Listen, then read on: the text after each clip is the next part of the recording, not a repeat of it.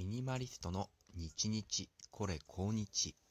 おはようございます。ミニマリストヨッシーです。と毎日、えーミニマリスト視点のなんか発見を皆さんにお伝えしながらちょっとお役に立てるね情報が提供できればと思っております。このチャンネルでございます。はい。と今日は1月5日ですね。と昨日から仕事が始まりまして新しい職場に顔を出し始めました。新しい場所ってねやっぱり気負うものでして案の定と昨日の夜ん一昨日の夜かよく寝れなかったですね。あのラジオをこうやって収録してる時もしっかり寝てなくてですね。むしろ。はい。何時間だろうな。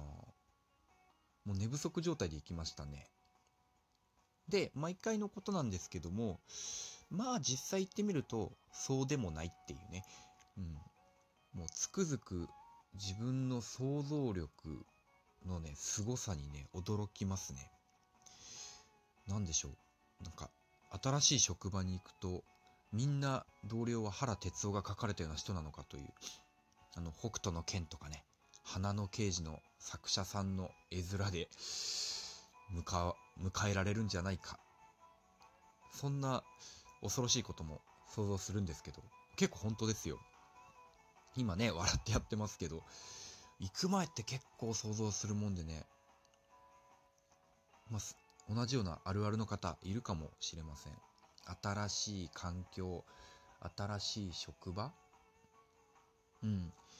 とかくこう変化があるっていうことを楽しむっていうのと怖がるっていう気持ちは紙一重なんですよね。これどこかで見どこかで見出店すいません。ちょっと忘れちゃったんですけどとジェットコースターってありますよね。ジェットコースター乗るときに大好きって方いますよね。例えば富士急ハイランドのねもうとんでもなく初速300キロ超えるようなやつとかバンジージャンプとかディズニーランドでもとスプラッシュマウンテンとかスペースマウンテンとかああいう怖いのありますけどあ怖いのっていう言う人もいますね。けどあれをすごい楽しいもっと乗りたいっていう人もいる。あの時の怖がってる時の脳の動きと楽しんでる人の脳って動きがほぼ同じだそうなんですよ。要は同じように体は緊張してるし汗もかくしドキドキすると。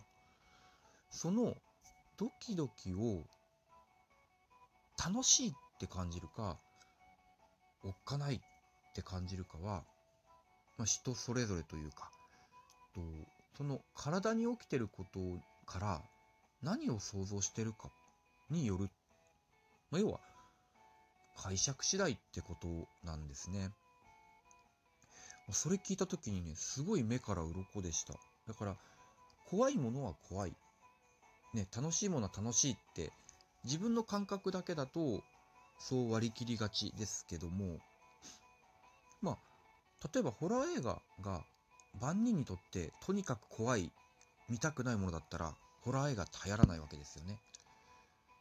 確かに怖いけど、その中に楽しみを感じてるというか、怖いもの見たさみたいな。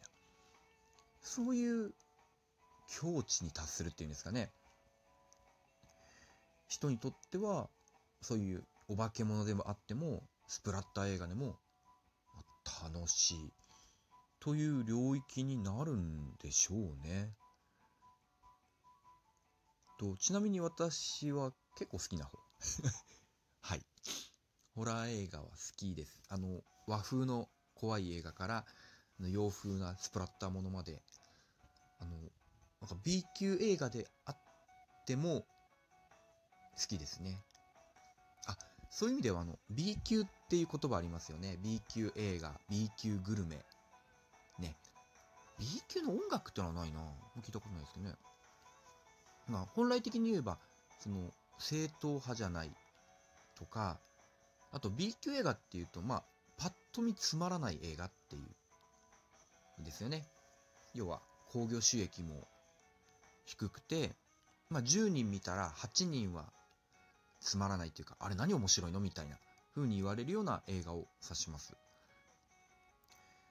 と、今ね、話してて思ったんですけど、自分の得意技は、そういうつまらないものから、なんか楽しいとこを引っ張り出すところですね。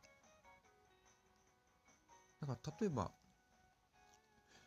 なんかあったかな？最近見たつまんない映画。あ、でちょっとあの実名出さないんですけど、と昔ジャンプで連載していた、と格闘漫画で、まあ、今でも出てるかな映画。とまあ、実は地球人じゃないあの尻尾が生えた少年が7つの玉を集めるみたいな漫画があるんですよ。まあ、ほぼ答えですけど。で、それがハリウッドで実写映画化したことがあるんですよね。で、結構いい役者使ったと思うんですよ。亀仙人とかがすごいいい声優あの俳優だったんですよ。で、ただ、まあ、B 級映画バリバリその感覚が出てて、まあ実際 B 級映画でした。はい。同僚の女の子であの、初めてのデートでその映画行ったんですよねって悲しそうに言ってた子いますけど、まあ、その子がかわいそうなんではなくて、その映画を選んだ男は何を考えてるのかと。まあ、多分、A と B の区別がつかなかったか、心から B 級が好きだったか、でしょうね。うん、まあでもデートであれは選ばんなっていう。プライベート・ライアンをデートで選んじゃった子ぐらいセレクション失敗してると思います。まあ、まあ、そんな映画があるんですけど、僕の場合その、あ、B 級だなってのを踏まえた上で言ってました。で理由は、まあつまんないわけですよ。実際ちょっとネタし。なんだけど、これ多分 DVD で来月ぐらい出ちゃうけど、映画館で、その、なんだろうな、話題にもならない映画を見たと。うん。それがもう話題になるんですよね。あ、これはネタになるなっていう、いいネタゲットしたぞって気持ちで見ると、B 級映画ももう全く、問題ないというか、むしろ新しい視点をくれるいい映画になりうるんですよね。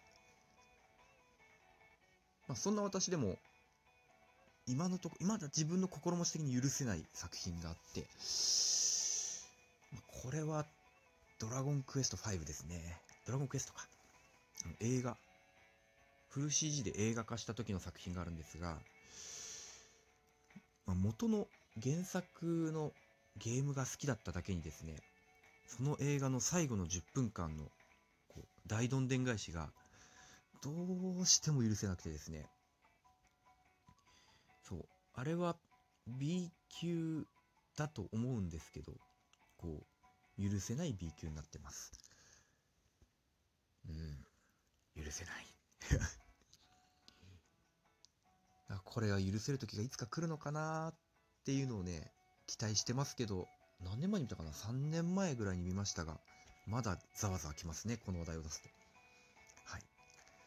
なんか思い出深いものだと余計こういうのが根強いようです。そんなわけで、こう、何か、なんだろうね、感情的に嫌だなとか怖いなとか緊張するなみたいなことも、結局その人の心持ち次第っていうことですね。と、心理学用語では ABC 分析っていうみたいです。あ、これ殺人事件じゃないです。ABC 殺人事件っていうのもありましたけど、ABC 分析ですね。A が、えっと、まず事実かな。まず何かが起きました。で、B が、それに対するリアクション。まあ、それをどう感じるかというか、どう受け止めるかっていうのは完全にこっちの問題で、で、最後 C として結果が出ると。だからほとんどの人は B がないっていうんですね。A、C。まあ、もしくは B があるけど気づいてないか、正しくは。例えば犬が目の前にいた B で犬は怖いものだっていう思考が一瞬で走って C で足が震えるみたいな。で普通の人は B に気づかないから犬がいたから足が震えるって思っちゃう。けど実際は自分の中で犬はすごい怖いんだって思い込んでるんですね。だから犬だってドーベルマンね、よだれ垂らしたドーベルマンがうなってるのとチワワが尻尾振りながら近づいてくるでは本当は違うんだけどもうそれも一緒くたにしちゃうぐらい、まあ、脳みそって手を抜きたがるものなんだっていう分析ですね。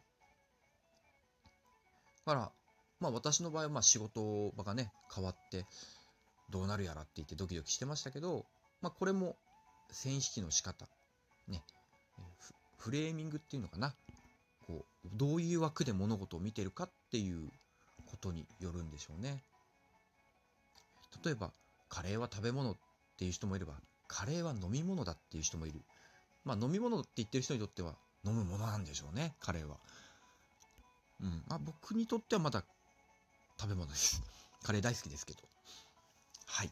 まあそんなわけで今日は新しい職場体験からですね、まあその自分の反応次第で物事って変わるんですよっていう話、まあ自分の経験含めてお話ししました。ま専門で学んでる方はね、もっと詳しく、ここ違うよあなたみたいなのあるかもしれないので、もしあればですね、とお便りいただけると嬉しいです。はい。またこちらでご紹介させてもらいます。以上、ミニマリストヨッシーでした。今日も良い一日をお過ごしください。